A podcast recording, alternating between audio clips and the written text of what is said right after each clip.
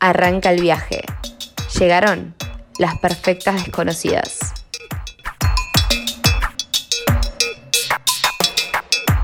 Bueno, Oli. Llegó el famoso volumen 2 de sexualidad. Bienvenidos todos. Estamos en Perfectas Desconocidas con una perfecta desconocida nueva. Bienvenida, Vic. Hola, ¿cómo están? Hoy tenemos la invitada Lick Vic Marichal. La pueden seguir en sus redes, una Sí, genia. amo. la publicidad. eh, te llevamos seguidores. Pacientes no, porque no tenés horas. eh, contá un poco qué haces, quién sos. ¿Quién soy? Bueno, Qué pregunta amplia. ¿Quién Claro, es? ¿quién soy? ¿Cómo respondía? Bueno, nada, primero que todo, soy- primero que nada y antes que todo lo demás, soy feminista y desde ahí como que encaro el, el resto de, de mi vida y de mi trabajo. Soy psicóloga, soy diplomada en violencia en género, especializada en sexualidad, en violencia sexual sobre todo. Eh, nada, trabajo en clínica particular, hago talleres, cosas, hago cosas en redes, trabajo todo el día. Básicamente eso. Bien, pila de cosas. Sí, sos. un montón. Bien, Y- sos muy activa en tus redes sociales, ¿no? Como que. Sí, lo intento. Tira pila de data, o sea, nosotros la conocemos por ahí, por la data que tiran las redes. O sea, Real tira muy buena data en redes. Nivel Violeta le manda posteos de Vic Marichal a sus chongos. A partir de y conversaciones con chongos. Real. Yo igual te conocí antes, la conocí antes en un taller de escritura feminista. Fue mi primer acercamiento como a la escritura así más. Profesional. No sé si, no sé si era profesional. Es más como terapéutico claro, el terapéutico. sentido. Sí. de los talleres. Ay, mira. Sí, estuvo más. Re Incluso no banqué la toma y abandoné antes. Ah, sí, sí, se te revolvió mucho. Estaba moviendo cosas tipo muy intensas. Pero nada, si vuelve a salir el taller, me apunto y Está anotando, para que te anoto. abrí el taller. La tiraba. Bueno, eh, sexualidad. Una- Bueno, vi que está acá para Ahí eso, va. para, por todo lo que dijo que hace, tiene pila de conocimiento que nosotras no, pila de... mm, No sé, como que está... Es idónea. Entonces la trajimos para que, bueno, para hacerle preguntas, eh, para que nos... Básicamente para que Ilumine. corrija las burradas que decimos nosotras para que nos también. ilumine. eso.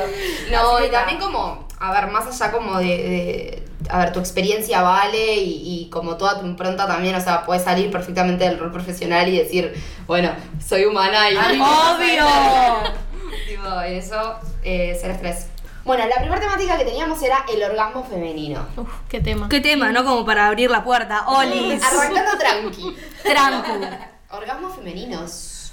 Eh, Bueno, esto podría ser cuatro capítulos, ¿no? Claro. Sí. de orgasmos. Sí. Eh, pasa que no sabemos nada. Yo creo que por eso hay tantas dudas, porque no sabemos nada, porque nadie nunca nos explicó nada. ¿Se acuerdan cuándo fue la primera vez que supieron de la existencia del clítoris? no. De muy grande, tipo. De hecho, creo que ya había tenido experiencias sexuales, tipo. propias y mínimamente con un otro, o sea, a nivel tipo 13, 14, 15 años, que para mí es pila, porque. A ver, en mi Mm. cuerpo. Yo no, yo lo supe muy grande. Incluso lo supe como, o sea, realmente como sus funciones y todo lo que implicaba en Instagram. O Sí. sea, a ese nivel. Ni Sí. Bueno, la forma de clítoris, ¿no? Porque digo, más allá que podamos saber que Que tenemos existe, que Claro. algo ahí. que hay un punto que nos da placer o lo que sea, bueno, la forma de clítoris, su estructura, ¿no? Que en realidad recorre toda la vulva, todo eso en realidad no lo aprendemos hasta... Sí, hace re poco lo aprendí esa Como parte, que- como que hay una parte de adentro. Sí, la eso. parte externa, que es lo que como se puede ver, tocar, y todo lo interno, que, que, que también se puede estimular como por, por las paredes vaginales, Sí. tipo, poder llegar a tener contacto con, con el clítoris. Cuéntanos, ¿cómo es el clítoris? Qué difícil, yo en general cuando hablo de esto lo hago con peluches, pero bueno, ahora no tengo nada. Pero en realidad la estructura del clítoris recorre eh, toda la vulva y los labios, entonces eh, hay muchas formas de estimular el clítoris, no solamente lo que vemos, que es como el glande, ¿no? Que es como lo visible. Incluso cuando eh, cuando se habla del orgasmo vaginal, que en realidad eso es como un primer gran mito, ¿no? Esto de que hay distintos tipos de orgasmos, eso es mentira, es como algo que le sirve básicamente al patriarcado, para seguir creyendo que necesitamos de la penetración para alcanzar un orgasmo que incluso Freud categorizaba como más, eh, como más, de, como la adultez. El orgasmo clitoridiano era como de menor desarrollo que el vaginal, ¿no? Sí, Eso genera una insatisfacción constante. Mal. De que vas a necesitar algo que entre para poder tener el Y que la gran mayoría de las mujeres no tienen orgasmos con penetración porque no se estimula el clítoris directamente. Cuando hay orgasmos con penetración, en realidad el clítoris se está estimulando la mayoría de las veces o se estimula por roce, Claro. porque el clítoris, o sea, el, el glande se está estimulando por roce, o porque internamente se estimula el- lo que es el punto G, que en realidad el punto G es una zona donde eh, en el canal vaginal eh, se estimula el clítoris. Básicamente es O sea, eso. todo lleva el clítoris. O sea, yo había leído igual. el clítoris. Máxima. Yo había leído igual como que el punto G era una falacia. Eso, porque el punto G en realidad es esto, es, es el mismo clítoris que si vemos una foto, Claro. tiene como los, do- los dos bulbos, que eso recorre el canal vaginal. Entonces, por eso solamente tenemos en el primer tercio del canal vaginal, tenemos sensibilidad. Porque Claro. es en realidad donde está, donde está el clítoris, ¿no? Cuando se piensa en el punto G, que bueno, si, si van a estimular una vulva, ¿no? La propia o lo que fuera, hay eh, una pared como que es más rugosa eh, enseguida en la entrada del canal vaginal. Eso es lo que en general se habla del punto G. Ahí se está estimulando el clítoris también, ¿no? Más allá de la, de la propia sensibilidad del canal vaginal, lo que se está estimulando es eso. Entonces, para como también desmitificar esto de que no existe el orgasmo vaginal, el orgasmo es uno y que sea uno no quiere decir que siempre igual. En realidad siempre es distinto, todos los orgasmos son distintos, distinta intensidad, distinta duración, etcétera, que tiene que ver con la estimulación que estoy sintiendo. Pero no está involucrado diferentes partes del cuerpo. Y por ejemplo, una pregunta. eh, en el caso de los del, de las personas con pene, que haya un- una eyaculación, ¿eso es sinónimo de orgasmo? No. ¿O puede haber eyaculación sin que haya orgasmo? Puede haber eyaculación sin que haya orgasmo, puede haber orgasmo sin eyaculación.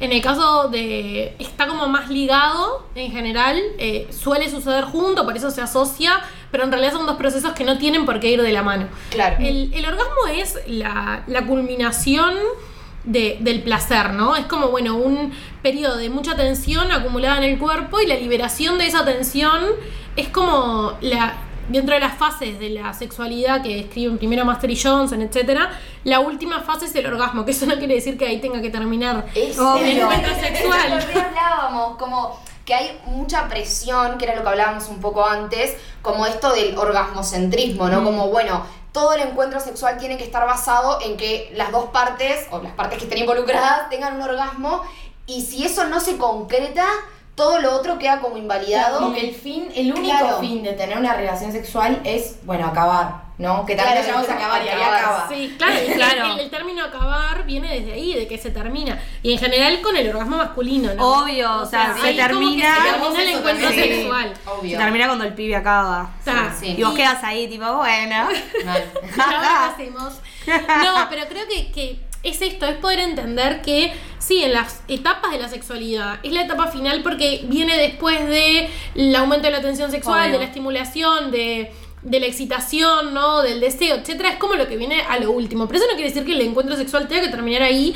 Y no quiere decir que todo lo que viene antes no sea tipo muy Claro, eso sí. Claro. como esto de tipo, ta, si, si no llegamos al orgasmo, está bien. A mí hay algo que, que lo hablaba como en el episodio anterior, me genera mucha eh, frustración eh, estar con un pibe, por ejemplo, y que él no, o sea, no tenga un orgasmo. Es como la culpa de no te gusté, lo Sí, hice sí. mal, o sea, Pero porque ¿cuál es nuestro rol asignado? Tener que Claro, satisfacer satisfacer el deseo sexual de los varones. Entonces, si no, ellos no alcanzan el orgasmo, es como que estuviéramos fallando. claro. Bueno, a mí me pasa al revés. A mí me da pila de ansiedad, eh, como que me autoexijo llegar al orgasmo. Sí, sí, yo entonces estoy eso, mojándome si no acabo. eso, entonces ahí es como que yo también ya lo conté en el episodio pasado, pero como que estoy como en un momento me doy cuenta como que ya como que me voy, ¿entendés? Como que mi mente se va de viaje y como que no puedo volver al encuentro sexual y es tipo, lo tenés que disfrutar, lo tenés que disfrutar y no pasa, es como, no sé, me da una ansiedad. Igual no me pasa siempre, ¿eh? Me pasa a veces nada más. Aclaraciones. ¿Ok? No me traten de. Pero Bueno, está, no. es verdad que a veces tipo se me va la bocha. Sí. Bueno, pero porque el- en- esto es como muy del- de nuestro cerebro. Nosotros tenemos dos respuestas en el sistema nervioso autónomo, que es la respuesta... Acá es cuando empiezo tipo a amar el cerebro, digo, qué maravilla. No, no, y amo tipo, Hablame, Vic, por favor, contame todo. No, la estamos mirando las tres maravilladas. O sea, admiración. poco más le hacemos un culto. O sea, esto es increíble, estamos adorando. Bueno, no, lo que a decir es que en- dentro del sistema nervioso autónomo tenemos dos respuestas, la simpática y la parasimpática. Voy a hacer esto muy breve y si me está escuchando alguien que es médico o médica, me va a odiar. Perdón. Bueno, la cosa es que la respuesta sexual ¿tá? es una respuesta parasimpática que viene de la mano de la respuesta de relajación. ¿tá? Es lo que se activa cuando estamos relajadas, que también se activa, por ejemplo, la parte de la respuesta digestiva, etcétera. Está como en este lado. ¿tá? Estoy haciendo gestos que no me lo van a ver en el podcast. Izquierda, no derecha, no importa. lado. Imagínense eso. Y por el otro lado tenemos la respuesta de ansiedad. ¿tá? Todo lo que tiene que ver con las respuestas de lucha, huida, que se activan frente a situaciones de amenaza. ¿Tá? Bien. Esas son las respuestas del sistema nervioso autónomo. Por ende, si yo estoy nerviosa, tengo miedo, eh, estoy muy intranquila o estoy preocupada porque no voy a alcanzar el orgasmo, se me va a activar la respuesta de ansiedad. Y voy a querer por lo tanto, ya. Sí. y por lo tanto la respuesta sexual no se activa, porque estas funcionan como si fueran sub y baja. O sea, si yo tengo la respuesta de ansiedad muy activa, es casi imposible que se active la respuesta sexual. ¿No? Por eso es que necesitamos, y es como clave para los encuentros sexuales, para que sean placenteros, que haya tranquilidad y seguridad. Porque obviamente no podemos estar tranquilas si no estamos seguras, que es algo que también pasa mucho. Sí. Eh, y sentir como esa tranquilidad es lo que va a permitir que se active la respuesta sexual y que la respuesta sexual es el deseo, es la excitación y es al final el orgasmo, ¿no? Pero para eso necesitamos tranquilidad y seguridad, sí o sí. Igualmente, esto que me pasa a mí, lo hablé con amigos hombres. Y, y mis amigos hombres me entendieron más que mis amigas mujeres. Los pies fueron los que más me dijeron, vos sabés que a mí también me pasa, boluda, como que se me va la cabeza y sigo un rato y después está acabo y mando toda la mierda. Pero como que acabo, pero no es placentero. Como Claro. que piensan en cualquier otra Claro, cosa. cuando les viene esa ansiedad no es placentera. Bueno, porque los, pero porque los varones también tienen mucha ansiedad. La ansiedad sexual en- De performar. Sí. Sí, la ansiedad sexual primero hacer, se empezó a estudiar, bueno, todos se empezó a estudiar primero los varones, pero digo, la ansiedad sexual Todo.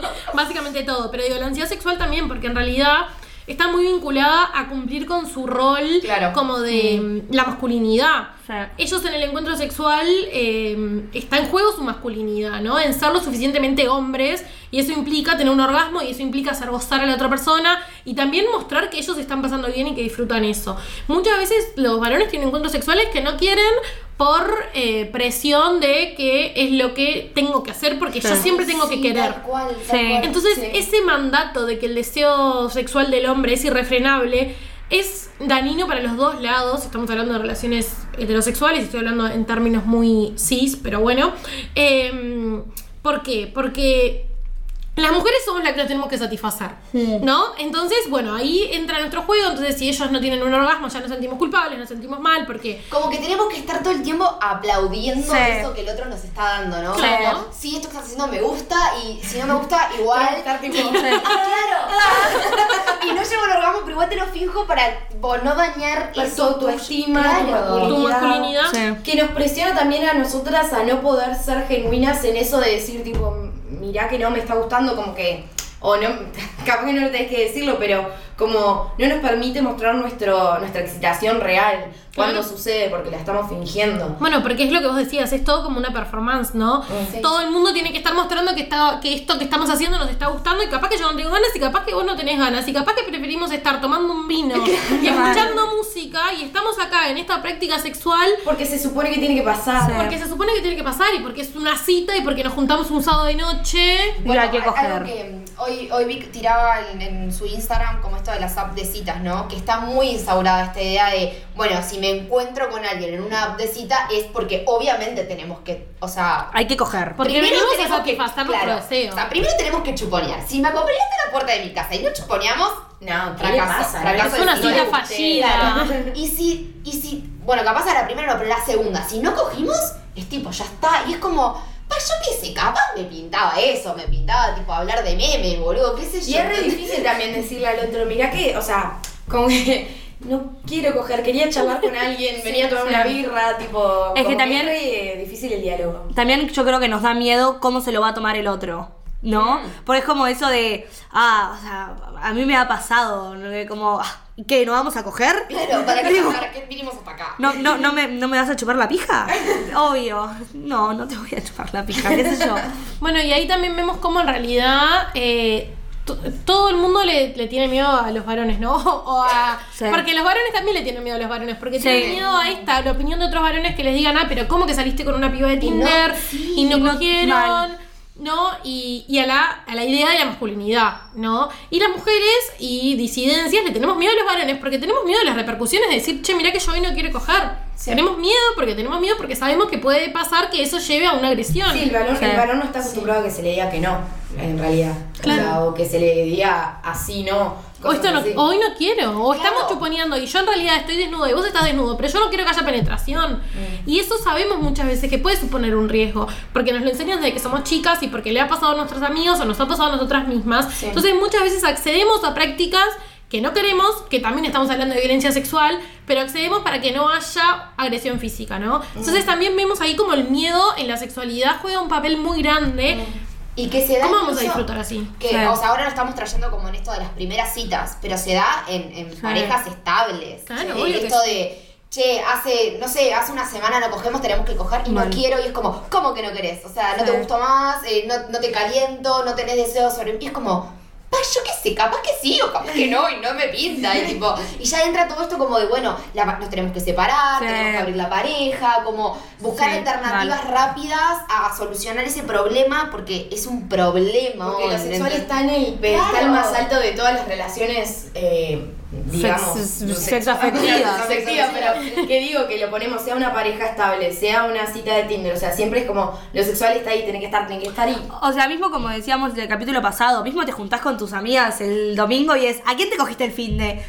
Y bueno, como que no me cogí a nadie, ¿sacás? es como que estamos en un momento en el que el- no están a lo vínculo, están, es como más a lo sexual. Como que yo siento que todo pasa por lo sexual ahora. Sí. Como, bueno, ¿a quién te garchaste? ¿Con quién te estás hablando? ¿Quién tenés para coger? Como, bueno, ta, Es que hay como una precarización de los vínculos. No me, no me quería. mm, Antes de hablar de eso, eh, Pipi está hablando recién de esto del, de la exigencia y bueno, ¿y qué pasa? ¿No, no querés más estar conmigo? ¿O ¿No te gusta tanto? Eso es un tiene un nombre que se llama coerción sexual, que en realidad es una forma de violencia psicológica y violencia sexual, ambas, porque es una forma de eh, manipular a la otra persona Claro. para que tenga ganas de tener relaciones.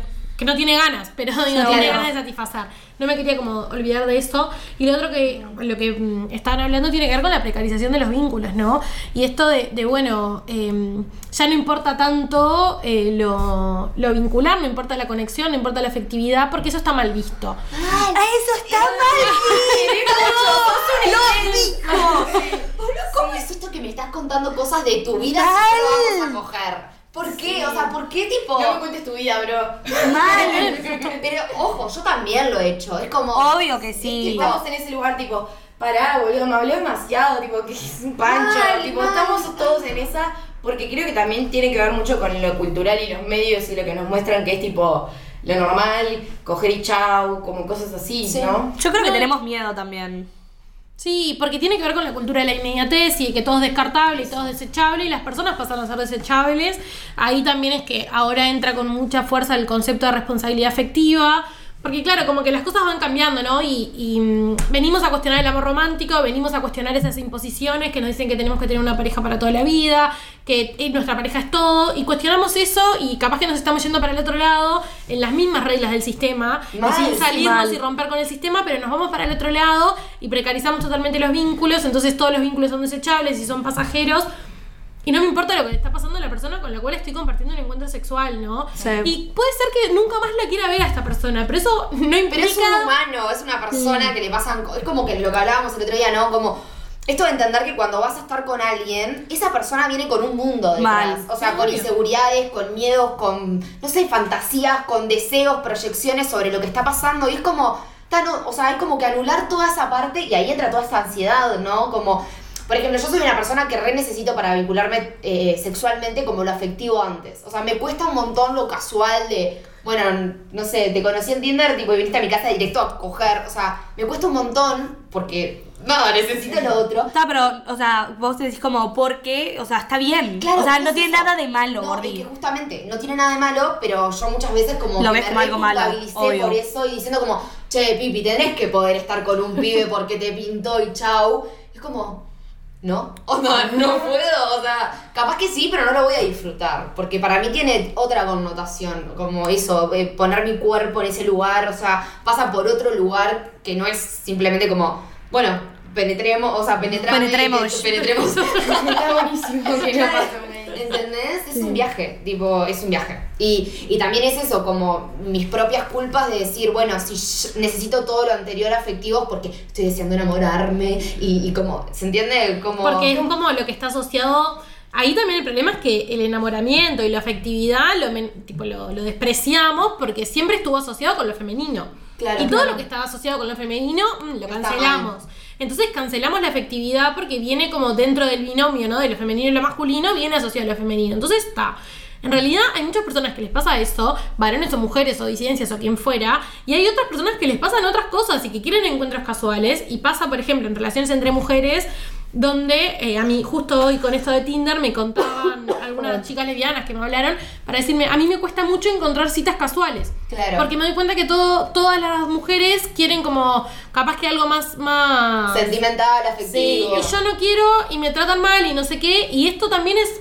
Porque a veces cuando hablamos ¿no? de la sexualidad, la diferencia y la diversidad que hay entre la sexualidad en función de con quién nos vinculamos, desde qué lugar, cuál es el género, el sexo de la otra persona. O sea, hay como un montón de implicancias, ¿no? Pero siempre está enmarcado en esto de el sistema binario de lo masculino y lo femenino, Femenino. y lo masculino siempre por encima de lo femenino y cada uno en su lugar, ¿no? Y siempre tratar de ser más masculina, ¿no? Mm. Sí, Como- porque, porque lo femenino primero es frágil, por lo tanto enamorarse es frágil, que capaz lo es, o sea, vincularse amorosamente es algo de vulnerable, pero, pero lo queremos descartar, lo queremos ocultar porque todo eso tiene que dejar de existir. Pero porque todo lo femenino lo menospreciamos. Entonces, obvio, me va, mm, me va a atraer más como una personalidad, o está mejor vista una personalidad más desapegada, más, ¿no? Sí. Porque es más, viene de lo lado de lo masculino. Y eso es lo que la sociedad resalta, las características Sí. masculinas. Tema del orgasmo, yo quería decir como que tengo un recuerdo de mirar en la tele cuando era chica, tipo re chiquita, a Susana Jiménez como hablando del tema orgasmo, Susana Jiménez, o sea, y decía tipo, como que a mí me costó una vida entera tener mi primer orgasmo, decía, y yo era chica, ¿entendés? O sea, era la primera vez que escuchaba la palabra orgasmo para mí, pero entendía lo que era por la conversación que tenían los adultos a mi alrededor. Y pensé que el orgasmo por mucho tiempo era como algo tipo, no, ¿qué es esto? Tipo, el orgasmo era algo re raro. Y después cuando fui creciendo un poquito y empecé a, a masturbarme por primera vez, me di cuenta que el orgasmo era re accesible, tipo, pobre Susana Jiménez, pensaba yo que le contó toda una vida. Tremenda, tremenda crota la suya. salió una la Susi. Moraleja, pobre Susana. Sí, pobre, ¿no? En su yate, boludo. No, pero lo traigo por ese. Primero, los mitos que hay sobre el orgasmo femenino y cómo no se nos educa para tenerlos. Y también eh, la palabra anorgasmia que nos llegó mucho por Instagram, como la- las mujeres que supuestamente no tienen orgasmos, eh, que nos digas sobre esas cosas. Bien, primero dos cosas. Eh, antes, que, antes de usar el término masturbación, yo por lo menos prefiero usar los términos autoerotismo o autoplacer. Porque primero la masturbación siempre está, estuvo como muy ligada a lo masculino, eh, está muy centrada en lo genital, en general cuando hablamos de, de masturbación eh, tendemos a pensar en lo genital y, y nos olvidamos del resto del cuerpo. Y aparte el origen etimológico de esa palabra tiene que ver con eh, estupro, viene como de violarse a uno mismo. Uh, Ese es el etimológicamente. no. viene como de ahí, entonces es un término como bastante negativo. También hay como una concepción ahí religiosa atrás de, de bueno, de por qué en realidad la masturbación estaba mal, porque tenía que ver como con el desechar eh, el semen, que eran los espermatozoides, que era la vida, ¿no? Como, hay como un montón.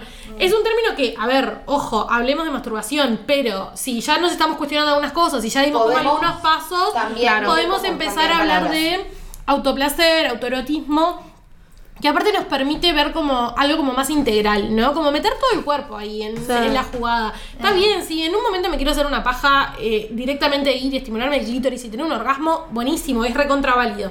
Pero también permitirnos conocer nuestro cuerpo en estos encuentros autoeróticos desde otro lugar. Ver qué me gusta, cuáles son mis zonas erógenas, cómo me gusta que sean estimuladas. Porque si no lo pruebo conmigo misma, difícilmente se lo pueda transmitir a otra persona. Y está como re, o sea, es, o sea, lo pienso como a nivel de las mujeres, es un tema muy tabú. O Muy sea, tabú. Muy tabú. Incluso eso, como está el, el, el autoplacer o lo autoerótico tiene que ver con la vulva. Claro. ¿Y qué pasa con todas mis otras zonas erógenas? Incluso para los varones también, ¿no? Sí, como, obvio. como está el No, los varones no, no saben de sus zonas erógenas. Claro, Claro. es como. Sí, agarran un pito y lo empiezan a matacrar. A masacrar. Inventé palabras. Lo empiezan a masacrar y listo, todo, lo- o sea, los huevos, eh, La oreja, capaz te el ano, tipo, tipo, ni la hablemos oreja. del ano, es como... El tabú del ano. el tabú del ano, Sí. por Dios. que ya- ay, perdón, ya llegará, pero es eso para mí, tipo, está tan genitalizado todo que hay personas que también, como tienen esa desconexión que nos enseñaron a tener a la mujer con nuestro placer, van a meter una manito ahí, es tipo, oh, no. y en realidad, capaz que están, no sé, tipo, tocándose una teta y están teniendo placer y ni se dan cuenta, o no sé. Sí. Bueno, es que cuando trabajamos como en, en las personas que tienen dificultad para llegar al orgasmo, que con esto que vos decías del término anorgasmia, en realidad hablamos de preorgasmo, preorgasmia o preorgásmicas, eh, porque anorgasmia implica que no tenemos la capacidad de tener un orgasmo y en realidad la capacidad de tener un orgasmo la tenemos, menos que estemos tomando algún medica alguna medicación que nos impida la respuesta sexual o que tengamos alguna patología médica, sino en realidad eh, las personas tenemos la capacidad de llegar al orgasmo. Lo que nos falta es información, lo que nos falta es la capacidad de, comuni- de comunicarnos con la otra persona, conmigo misma, con quien sea. Em, y ahí cuando estamos trabajando en esto, en realidad lo que trabajamos es con todo el cuerpo. Y trabajamos con el término del placer y trabajamos, trabajamos, yo por lo menos trabajo así, creo que, pero está, trabajamos con, con el placer y el placer en todo el cuerpo. Y el placer en, también en, en otros momentos, ¿no? Por ejemplo, el placer de estarme riendo y que me duele la panza y esa sensación placentera. Y me detengo y lo observo y reconozco cómo mi cuerpo puede brindarme placer. Y después, incluso en los encuentros autoeróticos, empezar estimulándome por otros lados. Empezar estimulándome, tocándome los brazos, tocándome los senos, tocándome, tocándome el cuerpo. No sé, haciéndome masajes, poni- pasándome crema. Un montón de actividades que se pueden incluir dentro del encuentro autoerótico que después pueden o no terminar en que me termine estimulando la zona genital y termine en un orgasmo. O puede que termine con haberme hecho una linda sesión de masajes y Claro. a mí misma. Está, está bueno, me encantó la parte de encuentro autoerótico, porque Sí. quieras o no te estás encontrando con tu placer.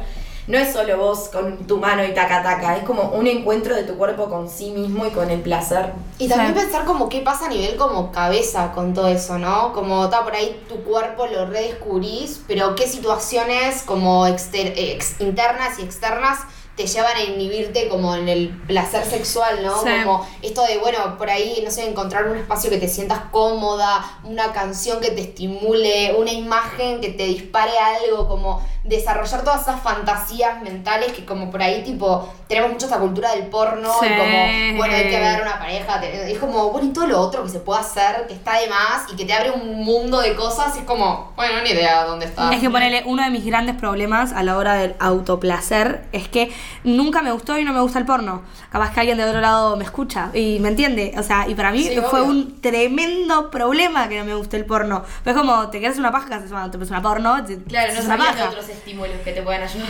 Y el, por- no, el porno na- no, me, no, no, no me, no me gusta, ¿entendés? Entonces fue como, estoy toda, estoy toda mal, estoy toda tomada, ¿entendés? no boluda pero No. a mí me pasa lo mismo a mí el porno no me excita porque estoy viendo un montón de cosas detrás de ese video Sí, sí, ¿entendés? sí, y es tipo uno- violencia, todo lo que Sí, todo lo que claro. Sí. es horrible Es horrible. Bueno, yo jamás en, en sexología, incluso cuando se estudia sexología, en la mayoría de, de las formaciones, lo que te recomiendan para las personas que tienen dificultad para excitarse, para llegar al orgasmo, es recomendar pornografía. Yo me posiciono desde un lugar eh, abolicionista, en el cual entiendo que la pornografía tiene que ver con la explotación sexual. eh, de, la- de las actrices que están ahí, ¿no? Que en realidad están poniendo su cuerpo a, a prácticas que la mayoría de las veces son violaciones grabadas, ¿no? Entonces, bueno, poder decir, bueno, ¿cómo en realidad a mí me va a calentar esto? Yo que tengo esto y que lo sé. Tal ¿no? cual. Tengo ¿Cómo, conocimiento. cómo me va a calentar esto? Bueno, no, y también qué estamos reproduciendo, porque no solamente el origen de la pornografía, sino la cantidad de estereotipos que reproduce. Sí, tal Tal cual. cual. El otro día hablábamos de esto en, en el episodio anterior, que era como.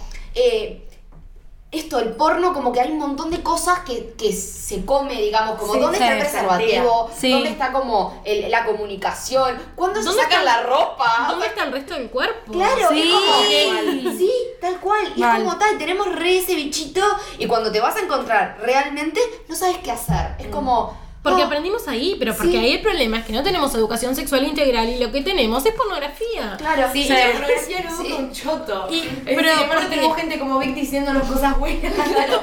La enorgamia no, no, Pero no también me eso, los cuerpos, o sea, la hegemonía de los cuerpos, ¿no? Como. Sí, todo. O sea, hay No, es que todos los aprendizajes de la pornografía son sumamente patriarcales, son sumamente eh, incluso clasistas, racistas, o sea, Sí, todo. sí. Y, y es como todo lo que está mal, todo lo que Mal, está mal, sí. literal. todo el mal de la sociedad está metido ahí, ¿no? Sí, la fetichiza, feti- Fetichización. la fetichización de, de lo negro, la fetichización de la niña, tipo la Uh, virgen, pedofilia. La pedofilia. O sea, es como una industria que realmente, o sea, se entiende lo, como lo mental que te genera ver a otras personas coger, porque creo que está, pero en, en sí la industria, yo tiro la máxima, no se puede consumir más porno. No. Así. ¿Existe ahora algo, no sé si Eh, porno feminista. Sí, Yo nunca hay- ni me Ah, enteré. igual. ay, Hay, hay. A ver qué opina Vic que se está riendo. Sí, no lo. No, no. Yo no sé Eh, qué no me es. termina de O sea, yo lo escuché nada más. Mi postura es que para mí ninguna pornografía puede ser feminista. Entiendo que hay muchas feministas que tienen otra postura. Yo eh, he leído y he escuchado testimonios de actrices que han participado en producciones que supuestamente son feministas, que en realidad también han pasado muy mal y han sido explotadas. Y también eh, la idea del consumo de los cuerpos, ¿no? Porque... Termina mercantilizando algo. Que no mercantilizando debería la ser. sexualidad. La sexualidad Sí. no debería estar mercantilizada, porque la sexualidad tiene que ver con un encuentro con una misma, con otras personas, un encuentro con sentido, un encuentro del... Y que eso no quiere decir que no podamos calentarnos y excitarnos con otras cosas, ¿no? Pero existen eh, formas de excitarnos y de, de realmente generarnos deseo y etcétera que no van por el consumir los cuerpos de otras personas. Yo creo que el primer problema, o uno de los grandes problemas de la sexualidad, tiene que ver con la idea del consumo de otros cuerpos, Sí. ¿no? No, no vamos a consumir otros cuerpos. O sea, Claro. estamos encontrándonos con otro Claro. cuerpo. Esto de para tener que tocar mi propio cuerpo, tengo que mirar otro cuerpo, onda en una pantalla, ¿sacás? Que está bien y es válido. Y también Obvio acá, que sí. ojo, porque también a veces nos vamos como a criminalizar a quienes miran No, pornografía. Que no, que no, no. Y, y entendemos que, o por lo menos yo entiendo que es una cosa súper válida, que es lo que nos han Y es enseñado. cultural, o sea, lo es muy tenemos en- cultural, en obvio. Y que la culpa y la responsabilidad no es individual. No. Porque para mí eso es clave, no es individual, es social, porque no tenemos otra forma de aprender. Sí, y a ver, ¿quién más tiene culpa? ¿El que mira porno en la casa o Pornhub? Que está tipo, es el Claro. que explota y pone igual videos de violaciones y le chupa un huevo. Es que videos claro- que no hay consentimiento de grabarlos, tipo. No, bueno, Pornhub tiene un montón de denuncias por tráfico de menores. Claro, y, y entendés, tipo, en realidad hay que culpabilizar más a- al malo, claro, a la industria. La otra vez leía sobre esto de mm, como del porno feminista, que, o sea, decía como que en realidad el trasfondo es el mismo, porque está la mercantilización de los cuerpos está, el, el no deseo de estar en ese lugar está. La diferencia que hay como del porno tradicional es lo que te muestran, porque se romantiza mucho más ese encuentro sexual. Sí, y aparecen otros cuerpos, y aparecen cuerpos más disidentes, cuerpos gordos, Claro, cuerpos pero- trans. Entonces aparecen otros cuerpos distintos a lo hegemónico en las producciones. Y eso puede ayudar a romper con los estereotipos. Y ahí, bueno, está bien, le doy como el pie a que está bien, ayuda a romper con los estereotipos Claro, del pero el tradicional. sigue siendo el mismo. Entonces Claro. es como, bueno, ¿dónde está el feminismo ahí? Bueno, Bueno, para, ¿y qué pasa con la actriz porno que realmente quiere ser actriz Está, porno? pero eso es otro, eso es otro podcast. Es claro, cosa, sí, sí. cuando es- lo mismo de, Sí. de la prostitución, Da para como- mucho da debate. para mucho debate. Sí, Yo le quiero decir, hay mucha gente, tipo eh, mujeres que han hablado, que he escuchado y me incluyo que de, solo disfrutan el porno cuando es eh, homosexual de mujeres, o sea, lesbianas, porque muestra como algo más de lo suyo, que en realidad el porno normal, digamos, heterosexual que nos muestran del pibe cogiéndose a, no sé, a la profesora, tipo, Claro. no lo muestra. Te muestra a vos disfrutando el porno eh, Sí. homosexual. Que también ahí, esto pasa pila, ¿no? Muchas mujeres que incluso se cuestionan su sexualidad porque les, les, les calienta el, el porno lésbico. Pero, y también, ojo con cómo eh, las relaciones lésbicas que se muestran ahí Claro. son para el consumo de otras personas, ¿no? Sí. Y cuando, y no sé, la mayoría de las de las personas que nos identificamos como lesbianas o como bisexuales, o por lo menos quienes yo conozco y he hablado, no nos identificamos con esas Sí. prácticas que aparecen ahí, ¿no? O sea, pasa, en realidad pasa lo mismo con, con las relaciones heterosexuales. O sea, es, es, lo- es la misma A producción. mí me pasaba Ah. así, yo pensaba tipo re en el tijereteo que, te- que jodés cuando, no sé, cuando era chica, tipo me da tijeretea, me vi re liviana. Y yo tipo después hablando con una amiga que es lesbiana me dijo, es lo que menos he hecho en mi vida. Sin embargo, fue lo primero que, que aprendí sobre ser Claro. lesbiana, fue supuesto, un supuesto tijereteo que nunca terminé haciendo. Lo que pasa también es que el lesbianismo, o sea, está como más eh, socialmente aceptado, por así decirlo, porque es un consumo que erotiza al hombre. Al hombre, y sí. ahí es donde es tipo esto de, de no soy tu consumo, la puta que te parió, ¿entendés? por ningún lado. Pero es que por eso los videos de porno lésbicos en realidad están hechos para el consumo masculino Sí. también. Porque es ver a dos mujeres, ¿no? Eh, ¿Qué es lo que a teniendo- vos te gusta? Dos mujeres. Claro. Claro, y Bueno, entonces- está hecho de sos, le- sos bisexual, hagamos un trío. Claro, ¿no? Sí. Y, si un pibe es bisexual, el pibe no le dice sos bisexual, hagamos un trío. No, jamás. Bueno, pero pasa cuando vos estás en. Ahora no. Porque hace mucho que no tenemos boliches. Pero si vos estás en un boliche chuponeando con una piba, seguramente aparezca un pibe a decirte, che, nos vamos los ¿Me tres. puedo sumar? Sí. No, la verdad que La no. O sea, no. Y es como también esto de, de cómo la hipersexualización Ay, mal, de los vínculos entre mujeres. Yo creo que ese es como un problema acá. Nos Ojo, yo horas. creo que nosotras también caemos en eso. Tipo, yo he caído en esa. En estar con una mujer para calentar a un hombre. O sea, lo he hecho, sacás también. Creo que nadie está exsuelto. Obvio. Bueno, pero pasa que nosotros interiorizamos los mandatos. Entonces Obvio. interiorizamos la idea de que es nuestro deber satisfacer el deseo sexual del varón. Y yo sé que si a ese varón le calienta que yo esté con una piba, capaz que lo hago porque sé que ese es mi, mi rol. Claro, Igualmente no la pasé mal con la piba, pero yo sé. que- Claro, aclarando, no quiere que le dejen de hablar pibas, la tira. El fin era otro. No, Pero yo mismo, sé. Si hablamos en películas, en series y todo, siempre como que cuando quieren incluir algo LGBT como para quedar bien, siempre es tipo la pareja de pibas, porque es lo que a los ojos está como más lindo, más romantizado. Rara vez van a ahora creo que más, pero no te ponen dos pibes. Bueno, ¿entendés? que es lo que hablamos. eh, la bisexualidad para los hombres está sumamente reprimida también. Bueno, porque es la idea de que siempre nos tienen que gustar los varones, ¿no? O sea, Sí. los, que, la- los varones bisexuales en realidad son son gay porque no les gustan las mujeres, en realidad les gustan los varones y las mujeres bisexuales en realidad somos hetero. O sea, que Claro. todo el mundo Es ese tipo, no, porque no probaste una buena pizza. A vos no te cogieron bien. Ay. Ay, esa la odio. yo. Esa la odio. Sí, es re- Bueno, y también cuando ves dos varones es como que desperdicio. Ay, Qué eso- desperdicio. Ay, qué desperdicio este que es gay, es re lindo. ¿Qué? Ahí está. Bueno, para. Bueno, sí, Tengo sigamos. otro tema que quiero que toquemos. Métodos anticonceptivos.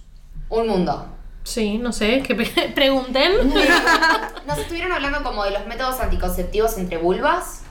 Como todo esto que hay en, en función como de, de las ITS y el no uso de preservativo, como usar el preservativo solo en el coito y que después haces un montón de otras cosas sin preservativo y ups, aparecen enfermedades. Bien, cuando hablamos de métodos anticonceptivos, en realidad la anticoncepción tiene que ver con prevenir el embarazo, ¿no? Entonces, eso por un lado, pero después hay otras cosas que es los métodos de barrera, que Bien. son los que previenen las, las infecciones de transmisión sexual.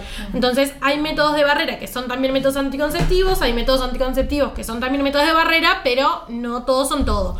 Por ejemplo, los métodos hormonales son métodos anticonceptivos, pero no son métodos de barrera. Porque Ejemplo, yo, pastillas anticonceptivas. pastillas Exacto. anticonceptivas, Parche, parche, DIU. Bien. Después, bueno, el, esos son hormonales. Después está el DIU de cobre, que no es hormonal, pero que tampoco es un método de barrera.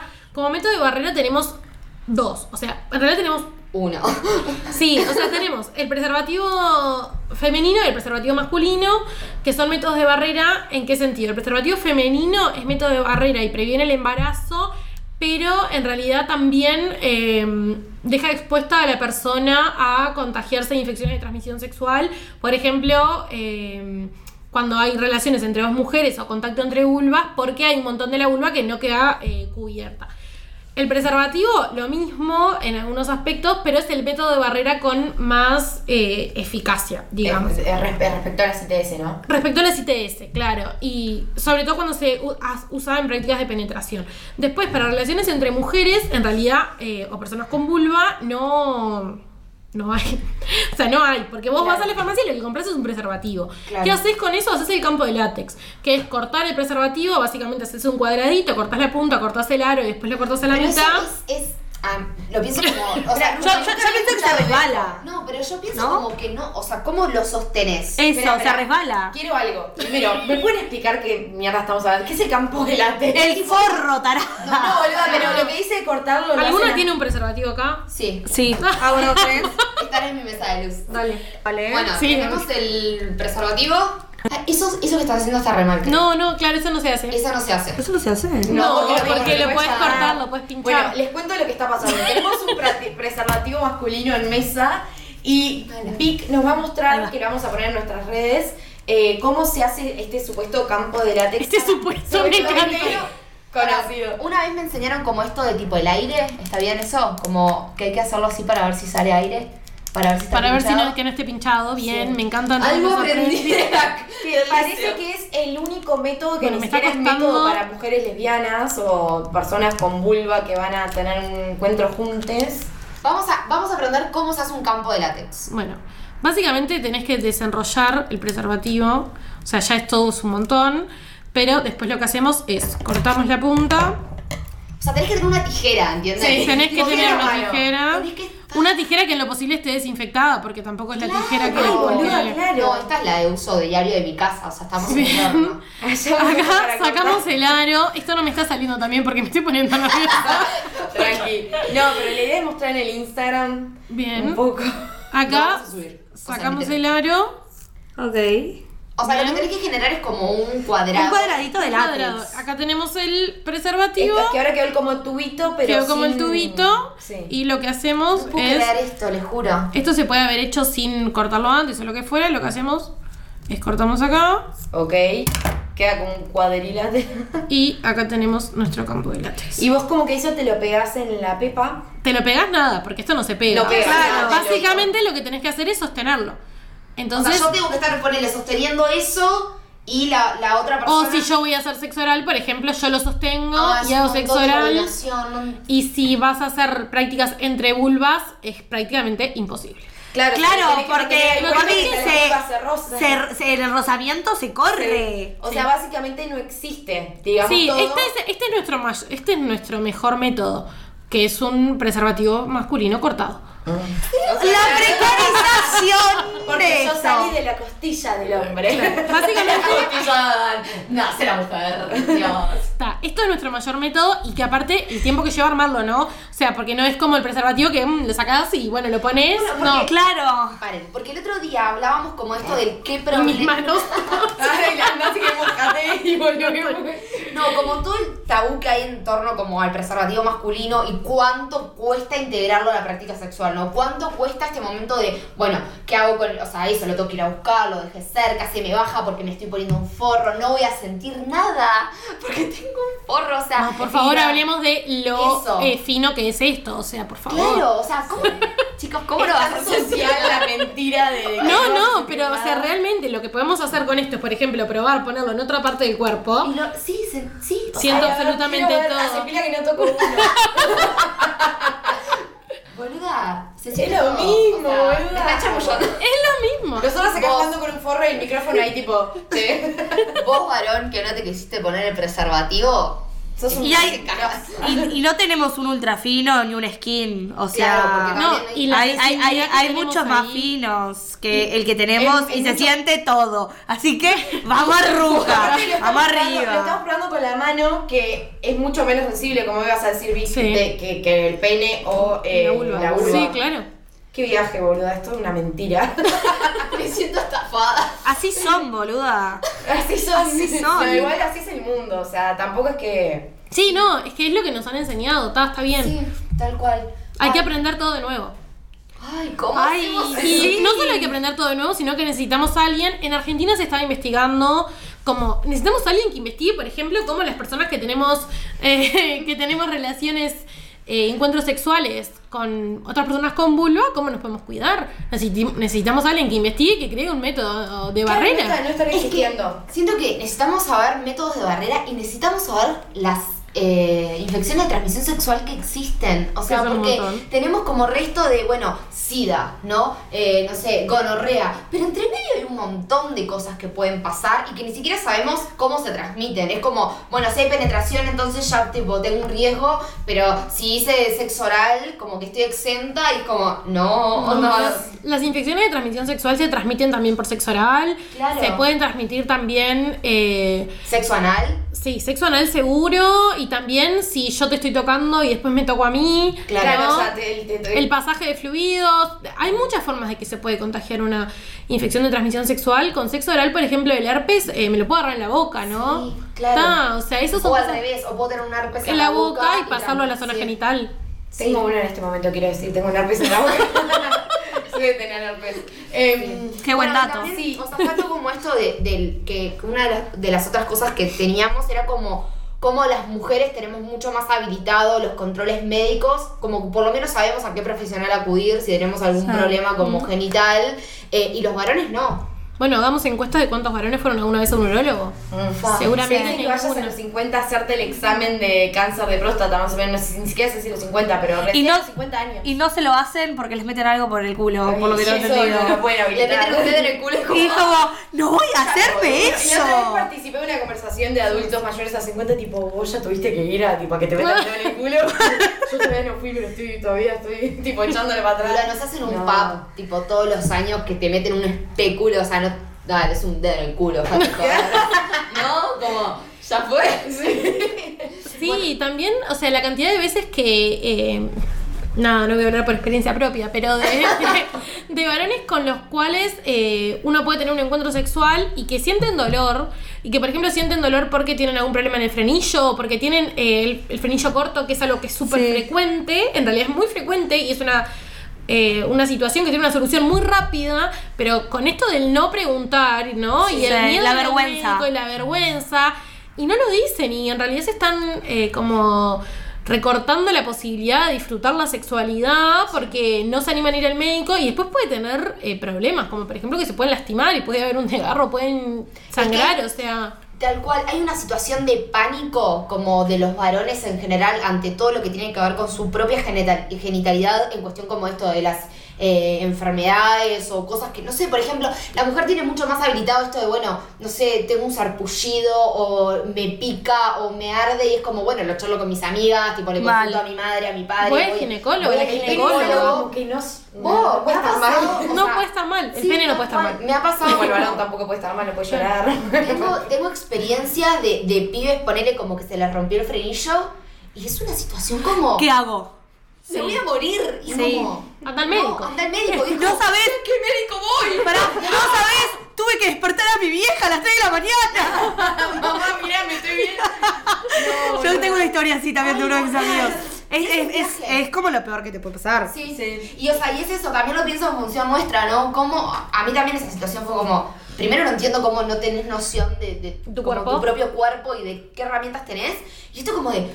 Otra vez tengo que estar yo tipo, Maternando. maternando, Maternando. llevándote al médico para que le preguntes por qué se te rompió el. Es tipo, Dios, o sea, dame un respiro. Tipo, Igual, o sea, más allá de que tampoco tienen habilitado como el espacio de hablar de su sexualidad, tampoco tienen como el espacio para hablar de sus sentimientos o lo que les pasa, como nosotras, ponele, que es tipo, che, tengo este mambo con este pibe, no sabes lo que me pasó, me sentí así, me sentí así, y de repente tus amigas te sientan y te dicen, che, gorda, para, estás del Anda orto, a terapia. anda a terapia.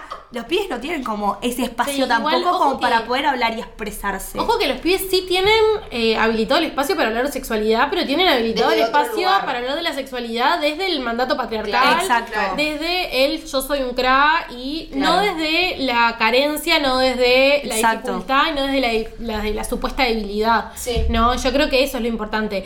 Claro, Eh, como resignificar ese espacio, darle un giro ahí, decir, bueno, también puedo usar, o sea, como todo este poder sobre mí. Claro, decir, o sea, puedo hablar de Porque esto. ellos en realidad hablan de sexualidad desde Mucho adolescentes, hablan mucho de, de, mm, bueno, de la masturbación, ¿no? De la adolescencia, de hacerse la paja, ¿no? Es como algo que está siempre arriba de la mesa. Y cuando tienen las primeras experiencias sexuales, en general como que se regodean de eso, ¿no? Y como que se sacan el cartel. Me compré un preservativo. Y muchas veces mienten también. Yo tengo pila de. de- de- lo- perdí la virginidad a los 19, pero desde los 16 que dije que me cogía todo. Claro, porque está como eso también. sí. Bueno, hablando como de, de esto, eh, hoy nos llegó una consulta de Instagram para Vic, claramente, que era como, eh, no, situación, que no se le pare, Mm. que lo veníamos hablando como anteriormente, qué hacer y qué no. como hay todo un tema, o sea, entre el tamaño y que no se le Yo para. jugando con esto.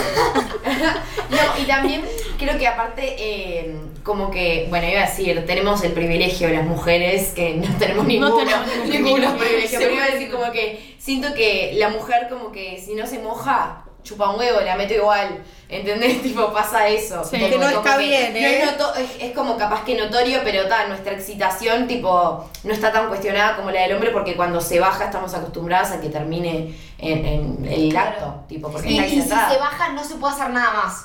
Claro, Como- se termina no, todo. sí, no, no. o que hay, o que hay que des- desesperadamente, tipo, a ver, chupámela, a ver si sube. tipo, tipo, que Como dale, dale, sube, dale, que se pare. Como todo eso, tipo, todo ese mundo de que se baje y toda esa situación. Sí.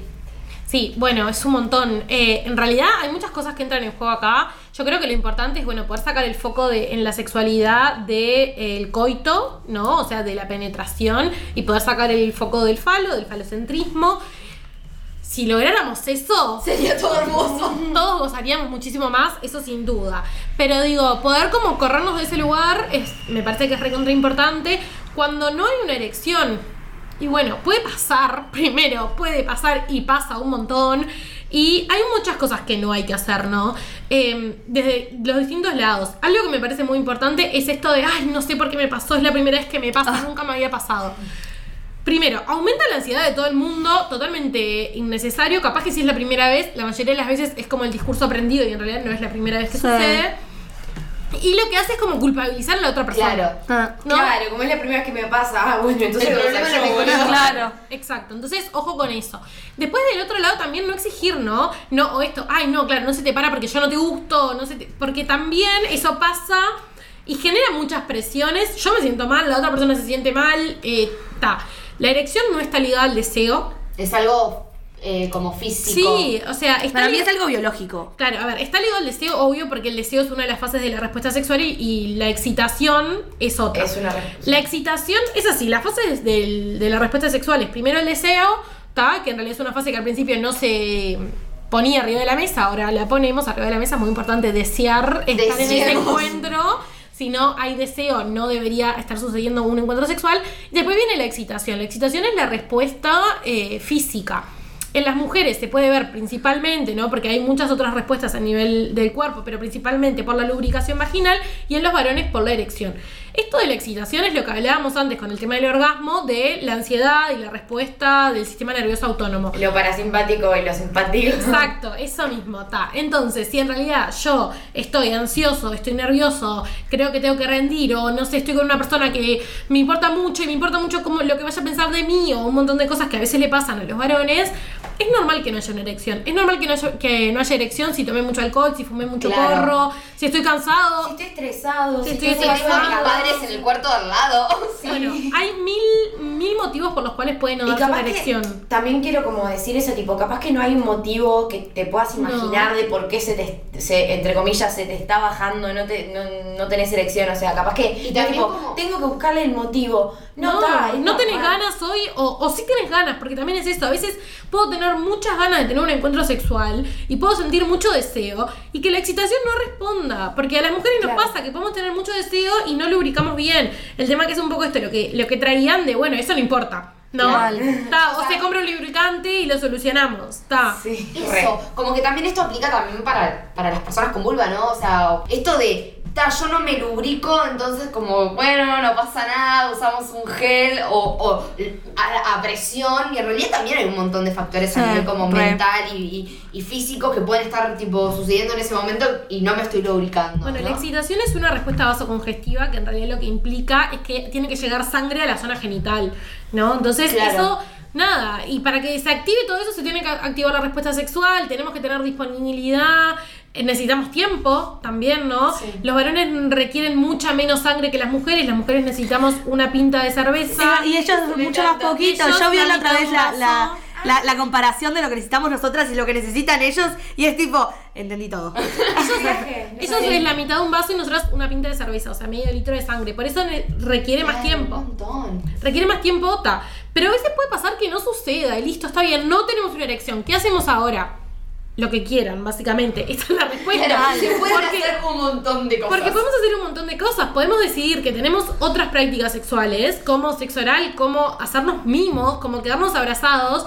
Y en general lo que suele suceder es, si bajamos un poco la exigencia y decimos, che, no pasa nada, nos quedamos abrazados, haciéndonos mimos, dándonos besos o lo que Hablando. hablando de la vida o X, Baja capaz que toda la ansiedad. Y ahí baja la sucede. ansiedad y ahí podemos tener una erección. Igual el pitito. Ay, estaba aquí, solo me dormí.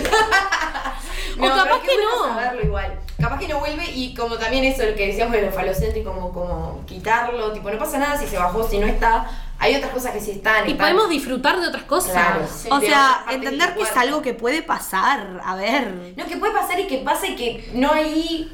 eh, No, que no es un problema, que ahí podés estimular otra zona, podés hacer otra cosa, podés, no sé, tipo. Y también eso, como Encontrar placer de otras formas. Sí. Y también esto como de, bueno, si es algo crónico que sucede todo el tiempo, Consultar se puede médico. consultar a un profesional, ¿no? Claro. Como eh, está habilitado esa opción también. Bueno, es que tipo- si yo siempre tengo problemas para lograr la erección, seguramente haya algo del orden de la ansiedad, de la ansiedad sexual o haya alguna cosa de fondo.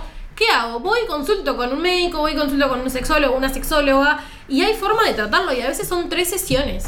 Claro, Como O sea, literalmente sí. todas las personas, todos los hombres que conozco que han tenido este problema, lo que hacen es tipo, ay no parás, no, no puedo, no. Tipo, cerrarse, tipo, no puedo tener más relaciones sexuales porque si no, tipo, voy a tener que mostrar esto de que no soy hombre suficiente y se me está bajando la... Entonces, tipo, es como, porque ellos no tienen habilitado eso de tratarse o de Claro. mostrarse débiles y decir, tipo, yo tengo un problema, ayúdame sexóloga, ayúdame sexólogo. No, es tipo, bueno, está, no cojo más. No, pero, pero también esto, cuando lo habilitás, ¿no? Vos, pareja sexual, que ves que pasa esto y tenés como un poco más de información y che, mirá que esto es normal, mirá que puede deberse a algo, ¿por qué no vas al médico? ¿Por qué no consultás? No, ¿cómo voy a hacer esto? ¿No? Y el miedo que también hay ahí, y ahí es como que digo, fa, que igual... Viaje, ¿no? Que, claro, Sí. que duro también el no poder habilitarme a consultar cuando estoy teniendo una dificultad porque el peso de ma- mi masculinidad es tan grande Ah, que ni Mal. siquiera me impide disfrutar la sexualidad, que es otro de los mandatos que tengo. Que es que Mal. tengo que disfrutar la sexualidad. se los mandatos. Re quiero hablar de eso porque, o sea, me está tocando puntualmente como en este momento de mi vida, pero es esto como de, de tengo que disfrutar mi sexualidad y tengo que desear estar con alguien o conmigo y es como... yo estoy como en un periodo medio así en mi vida, como, pa, no tengo deseo sexual ni con él ni conmigo, y ya estoy en modo, tipo, tengo con el ginecólogo porque seguro las pastillas anticonceptivas, tipo, me están bajando el deseo sexual, y es como, che, y capaz que no te pintan. Claro. Bueno, es que, a ver, no tener ganas, no tener deseo, no querer coger también es una decisión política en el sentido, no una decisión política, pero es algo que podemos politizar en el sentido de esto, de que en una, en una sociedad tan hipersexualizada, es como esta exigencia de siempre tener que tener ganas, ¿no? Y bueno, a veces no tenemos, y a veces sí se puede ver a las pastillas anticonceptivas, se puede ver a los antidepresivos, se puede ver a un montón de cuestiones, pero a veces es que simplemente no tengo ganas, porque no conocí a alguien que me guste, porque no me atrae, porque descubrí que en realidad me atraen las personas cuando me atrae algo intelectual de esa persona y no cuando, cuando O lo veo. claro, cuando estoy poniendo el foco tipo en otras cosas de mi vida, ¿no? Como, pa, hoy, no sé, mi vida pasa por estudiar, por laburar, por hacer un podcast, por cagarme de risa con mis amigas y es como...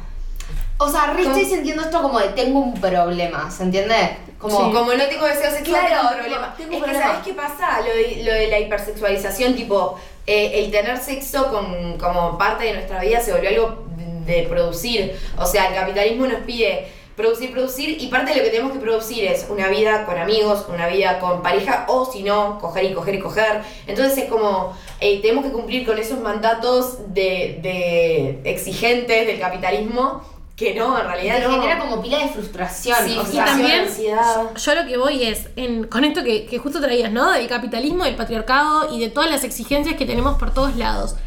A mí me parece lo más normal del mundo que no querramos coger.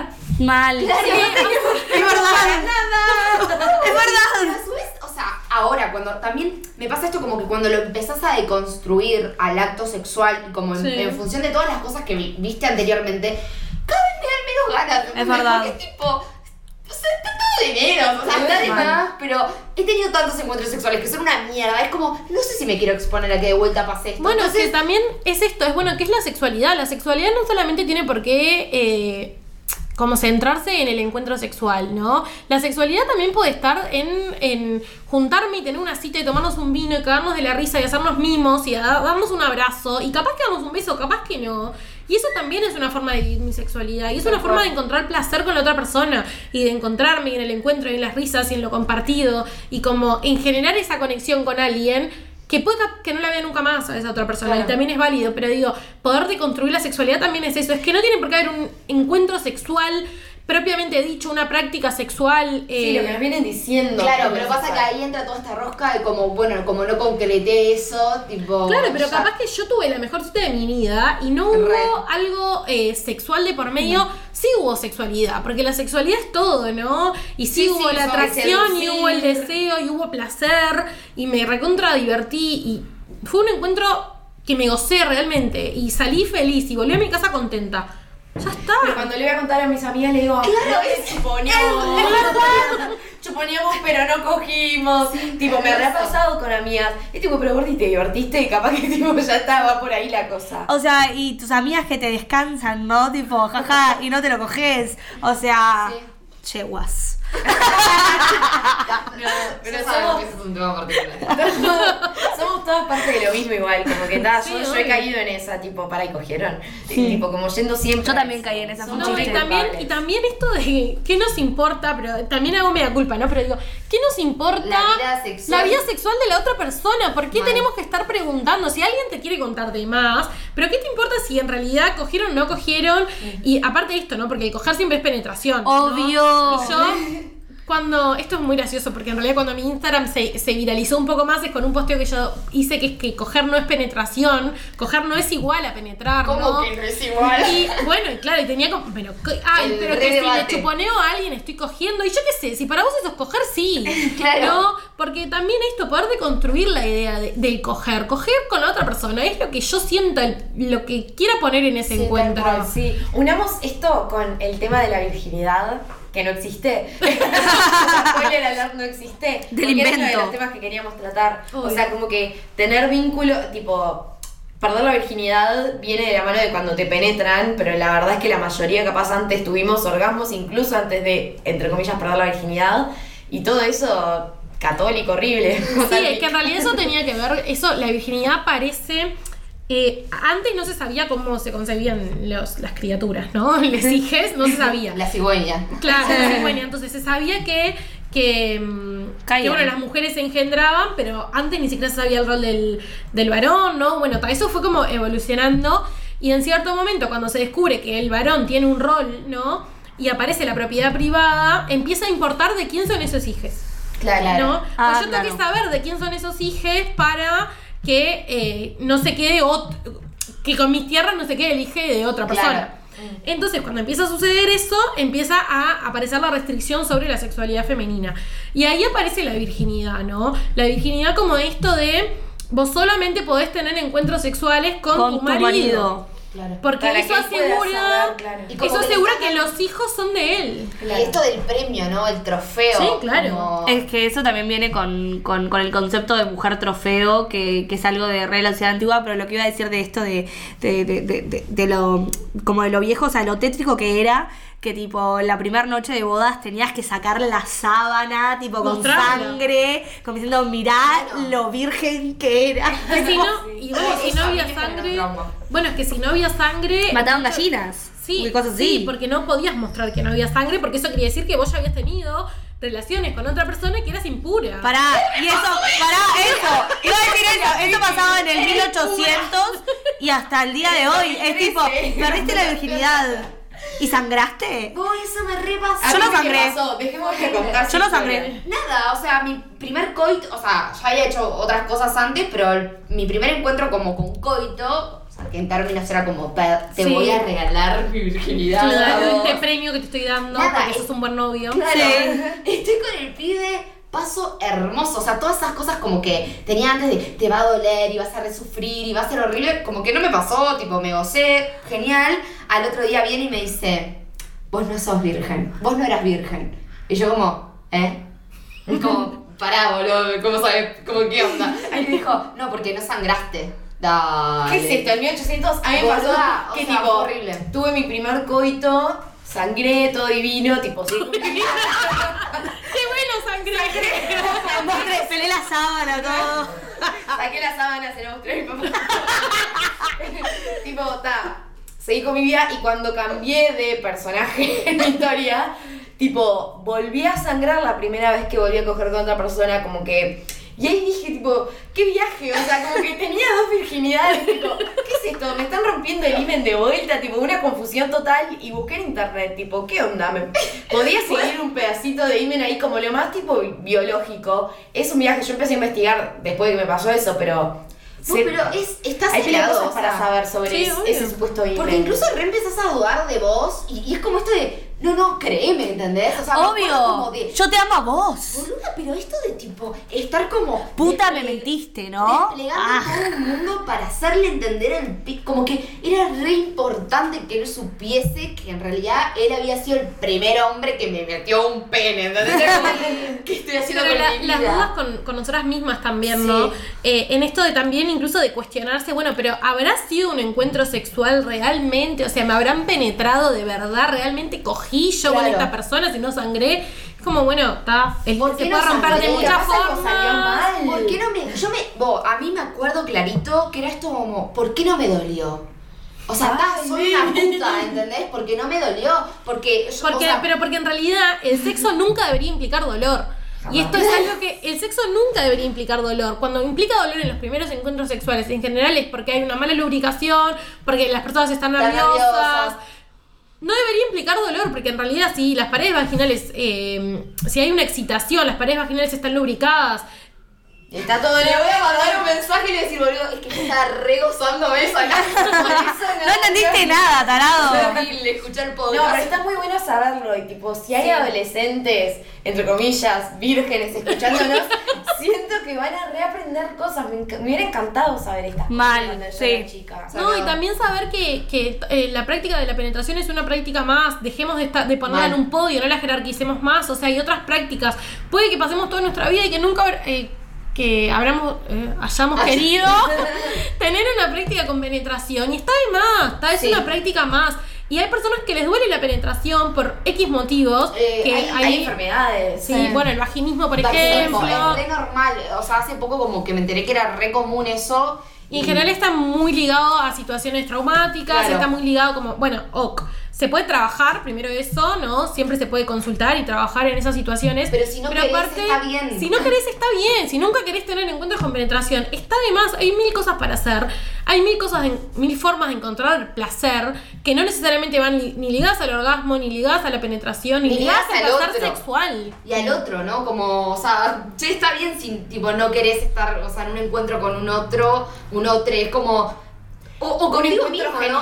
Tipo, como, conozco muchas personas, incluso amigas, que es como, che, yo no me encuentro conmigo, conmigo misma. Es como, disfruto más de estar con otras personas y es como, ay, boluda, pero ¿cómo que no? O sea, re tenés que poder... Tenés que y- pajearte, Claro, boluda. tenés que conocerte y tenés que mirar esto y tenés que leer O sea, es que como- por un lado, por un lado igual como que siento que lo que hablábamos al principio, tipo lo de la mujer no se pajea, no se conoce, Susana Jiménez y el orgasmo, tipo todo lo que decíamos, o sea, como que a veces tengo ganas de decirle a mis amigas que me dicen no me pajeé nunca, tipo no, espera, no te pajeaste porque el mundo te dijo que no te puedes pajear. Sí, pero- una vez que ya lo sabe, capaz que no tiene ganas y tipo, Bueno, oh, es que dale. el problema que tenemos es que todo viene en imposición y en Claro. mandato. Eh, mal. Lo Eso. que tenés que hacer. Ahora, antes no podíamos disfrutar de nuestra sexualidad. Ahora tenemos que disfrutar Sí. de nuestra Eh, sí. sexualidad. Déjanos en paz vivir nuestra vida.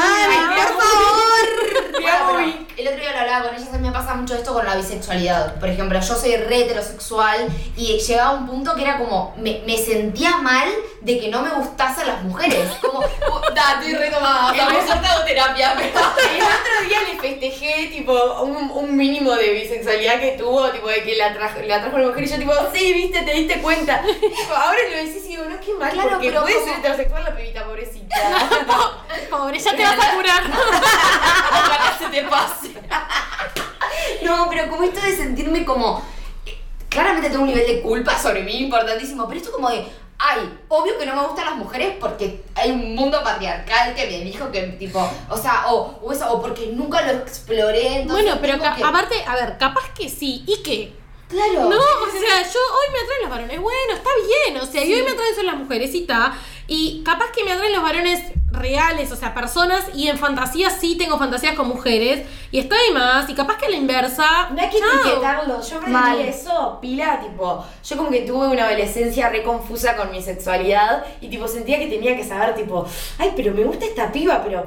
Pero también me gusta este pibe. Yo tipo, ¿qué? ¿Por qué Pero no pero después solo tengo novios varones. Entonces es como, ¿qué significa eso? Que me gustan las mujeres pero solo las sexualizo, tipo, jugándome y todo un tema. Y yo ahora, ¿sabes qué digo? Me chupa huevo, hoy tengo Mal. novio.